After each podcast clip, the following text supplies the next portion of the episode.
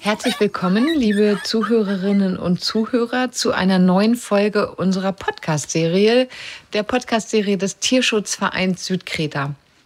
In der heutigen Folge möchte ich Sie mitnehmen auf eine kleine Reise nach Kreta, namentlich nach Sitia. Das ist eine kleine Stadt im Nordosten der Insel, wundervoll gelegen sehr, sehr idyllisch. Und hier engagieren sich eine Handvoll Tierschützerinnen für das Wohl der Tiere und gegen das Streunerelend von Hunden und Katzen. Ich habe mich mit Maria und mit Despina unterhalten. Das sind die beiden Damen, die an vorderster Front stehen, wenn es um Tierschutzfragen geht und die in Sitia ein kleines privates Shelter betreiben. Die Arbeit möchte ich Ihnen gerne heute im Rahmen dieser Podcast-Folge einmal vorstellen. Viel Spaß beim Zuhören.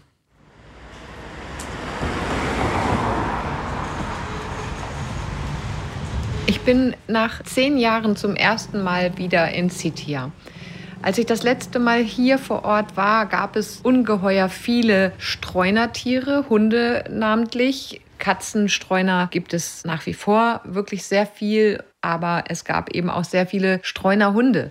Und damals war es noch üblich, dass die Tierschützerinnen täglich an bestimmten Futterplätzen auch die Hunde versorgt haben die allerdings oftmals auch von verschiedenen Gefahren bedroht waren. Die wurden überfahren, die wurden erschossen, die wurden vergiftet allzu häufig. Und darüber hinaus gab es auch extreme finanzielle Engpässe. Die Hunde haben kein hochwertiges Futter bekommen. Durch diese täglichen Fütterungen vieler, vieler Streunertiere mussten oftmals eben auch zum Beispiel Nudeln gekocht werden, damit die Hunde zumindest etwas im Magen haben. Und es wurden dann in geringem Umfang auch Trockenfutter oder Nassfutter beigemischt. Heute sieht das völlig anders aus. Es sind praktisch keine Streuner zu sehen. Auf unserem Weg hier nach Sitia haben wir einen einzigen Streunerhund gesehen. Das ist wenig im Vergleich zu früheren Zeiten. Und auf meine Frage, wie es denn um die Streunerhunde insbesondere bestellt sei, hat Despina ausgeführt, dass es There is two in the main square of Sitia. Zwei Streunerhunde gibt in Sitia, genau zwei. Und in der umliegenden Region um Sitia sieben oder acht. Das ist wirklich wenig und zeigt auch auf, dass die Kastrationsprogramme der Arche Noah Kreta zum Beispiel und die Aufnahme der Tiere in das kleine Shelter unserer Partnerinnen wirklich Früchte zeigt. Dass es also einfach keine auf sich gestellten Hundepopulationen mehr in der Umgebung von Sitia gibt. Das ist ein großer Erfolg, der mich wirklich sehr optimistisch stimmt. Uh, all the stray dogs are castrated. All. Und es ist auch noch wichtig zu erwähnen, dass die beiden Streuner, die es jetzt zum Beispiel in Sitia noch gibt, natürlich kastriert sind, sodass sie sich also nicht vermehren können. Und die sind stadtbekannt und auch akzeptiert. Die bringen zum Beispiel die Schüler morgens zur Schule und holen sie mittags wieder ab, vielleicht in der Hoffnung, dass sie ein leckeres Pausenbrot abbekommen. Was mir auch aufgefallen ist, dass es in Sitia jetzt viele Menschen gibt, die ihre Hunde tatsächlich spazieren führen. Das ist etwas, was vor Jahren noch völlig undenkbar erschien. Aber jetzt scheint sich tatsächlich ein Sinneswandel ganz langsam zu etablieren. Und das hat mich wirklich ermutigt und auch sehr froh gemacht. Sie kennen in Griechenland sicherlich dieses Schicksal der vielen Tausenden von Kettenhunden, die ein Dasein an einer kurzen Kette fristen müssen. Das ist leider auch jetzt noch an der Tagesordnung. Aber es scheint sich doch in den Metropolen zumindest etwas zu verändern. Und das habe ich bei meinem jetzigen Besuch auf jeden Fall auch gesehen.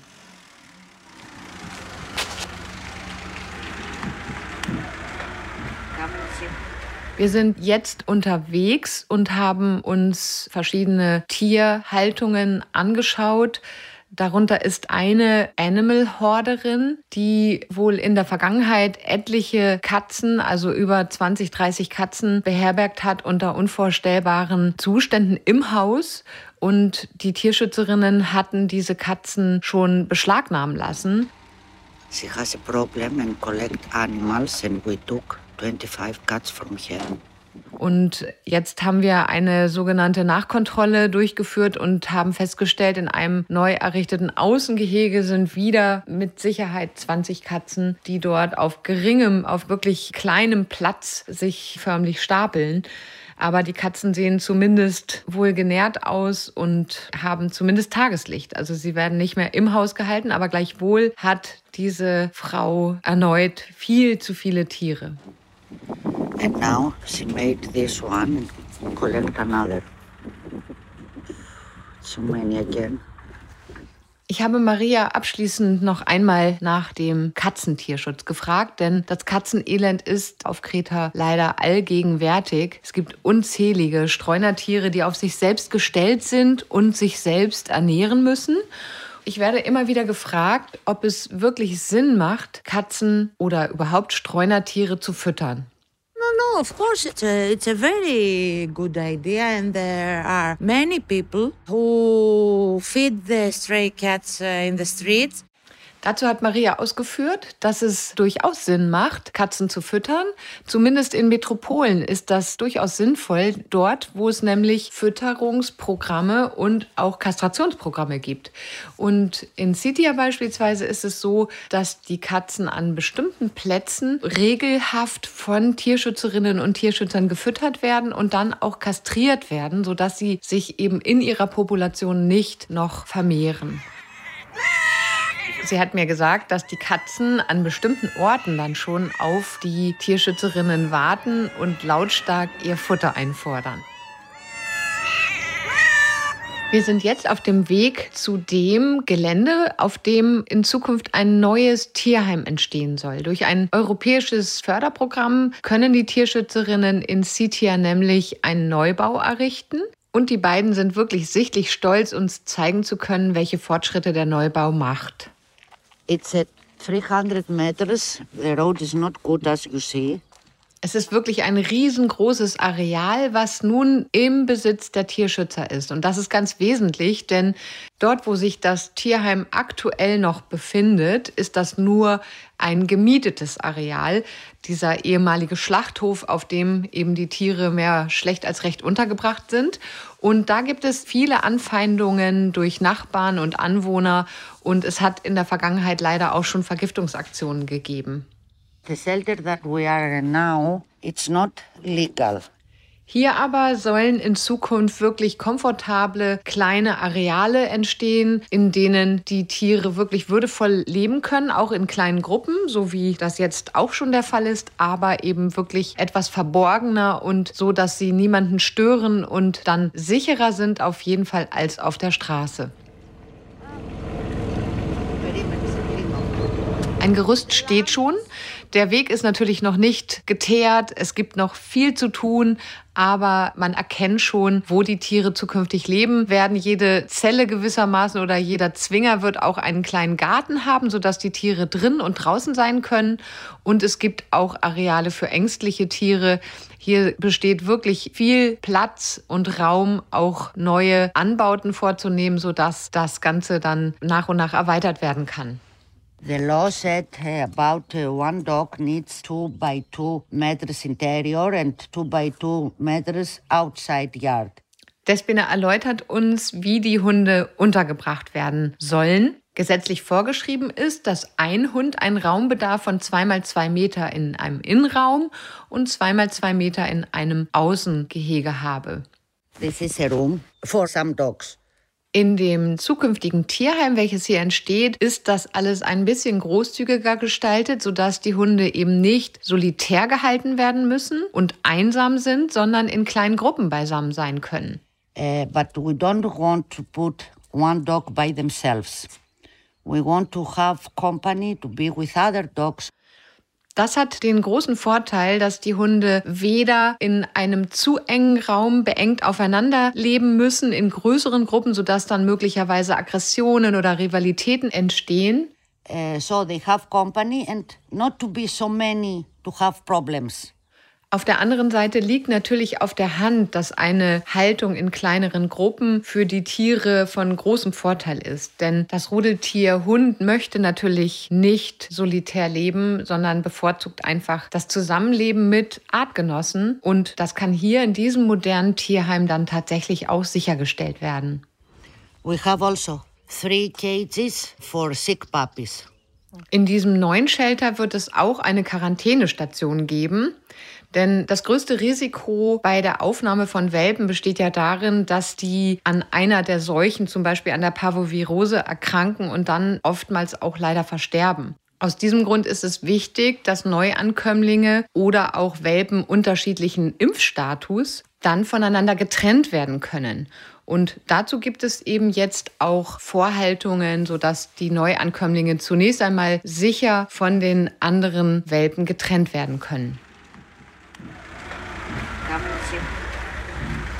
Während wir unterwegs sind, erhalten die Tierschützerinnen einen Anruf und werden zu einer kleinen Wohnsiedlung gerufen, wo jemand auf der Terrasse seines Nachbarn einen kleinen verwahrlosten Welpen gesehen hat. Äh, Wolfgang.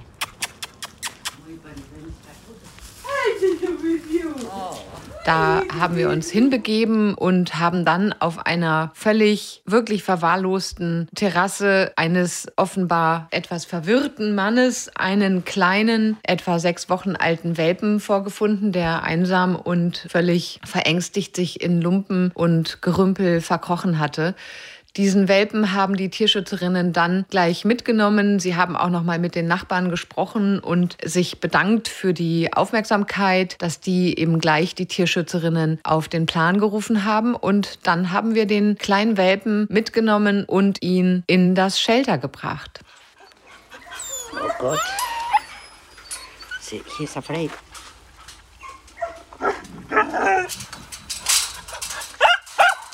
Dabei ist es nicht ganz einfach gewesen, für dieses kleine Wesen die richtige Altersgruppe zu finden. Denn es war so, dass wir die Hunde natürlich nicht beliebig miteinander vergesellschaften können, sondern es muss altersentsprechend eine kleine Gruppe gefunden werden, in der dieser Welpe dann gefahrlos aufgenommen wird.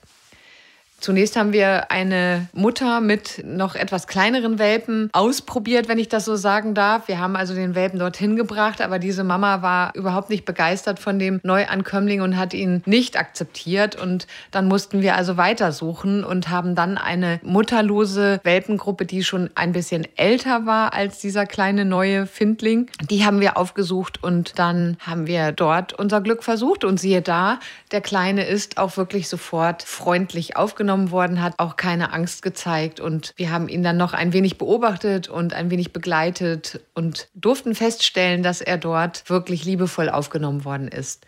Wir können jetzt also nur hoffen, dass er die Impfungen übersteht und dass er gesund groß werden kann, sodass er dann irgendwann auch seinen Weg in ein schönes neues Zuhause antreten darf.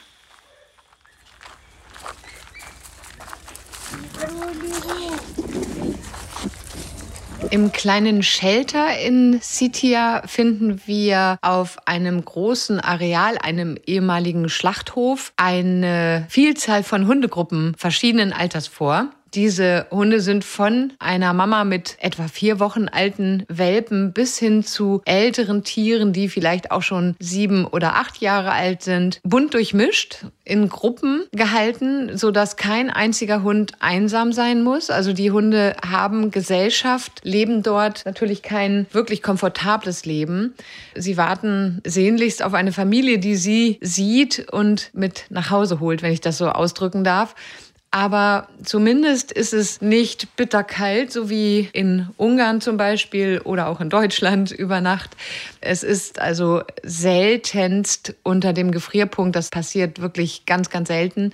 Es ist also zumindest mild von den Temperaturen und die Hunde haben Gesellschaft. Das heißt, sie sind nicht einsam. Sie haben immer ihre Peer Group und können in Gruppen oder in kleinen Rudeln sich den Tag vertreiben. Wir haben hier wirklich viele wunderbare Geschöpfe angetroffen, die es mehr als verdient haben, auch einmal in einer Familie anzukommen. Und mein spontaner Gedanke war, als ich diese ganzen Welpen gesehen habe oder Junghunde gesehen habe, die da am Gitter standen und hofften, dass einer von uns zu ihnen kommt und sich mit ihnen beschäftigt, dass es wahrscheinlich in einem deutschen Tierheim nur wenige Stunden oder Tage dauern würde, bis ein solches wunderbares Tier adoptiert würde. Und das macht einen wirklich ganz betroffen, dass es so viele kulturelle Unterschiede zu geben scheint, dass eben diese wirklich vielen wunderbaren, sozialen, familienfreundlichen Hunde von ihren Landsleuten, da wo sie jetzt aktuell sind, nicht gewollt sind. Da kann man schon wirklich verzweifeln. Man könnte sich jetzt natürlich fragen, ja, warum bleiben die nicht da, wenn es denen da so gut geht? Die haben ja nichts auszustehen. Dazu möchte ich sagen, dieses kleine Shelter, von dem ich jetzt gerade berichte, ist immer zum Bersten voll und es kommen täglich neue Hunde an. Es kommen täglich verstoßene, ausgesetzte, weggeworfene Welpen, die man im Müll findet, die Touristen irgendwo finden, die ausgesetzt wurden. Und wenn es nicht eben auch eine kontrollierte, verantwortungsvolle Vermittlung ins Ausland gäbe, dann könnten die Tierschützerinnen vor Ort ihre Arbeit nicht fortführen, weil die wirklich keinen einzigen Platz mehr hätten, um ein weiteres Tier in Not aufzunehmen. Außerdem ist es eben schon sicherer als auf der Straße. Das hat Despina auch ausgeführt, die Leiterin dieses Tierschutzvereins. Aber es ist nicht wirklich sicher, es ist nicht wirklich schön. Sie haben kein schönes Leben und man wünscht keinem Hund, dass er in einem solchen Shelter sein ganzes Leben verbringen muss. Denn natürlich passiert nicht viel. Es kommen ja nur selten Menschen vorbei zum Füttern oder für die Verabreichung von Medikamenten etc zum Saubermachen natürlich, aber das ist überhaupt nicht mit dem schönen Leben, dem würdevollen Leben in einer Familie als vollwertiges Familienmitglied zu vergleichen. Goodbye, Julia. It was very nice to see you again. Thank you. Hier endet nun unsere heutige Podcast-Sendung. Ich hoffe, es hat Ihnen ein bisschen Spaß gemacht zuzuhören und Sie fühlen sich auch ein wenig ermutigt von diesen positiven Entwicklungen. Ich hoffe, dass wir uns bei einer unserer nächsten Podcast-Sendungen wiederhören und bis dahin alles Gute.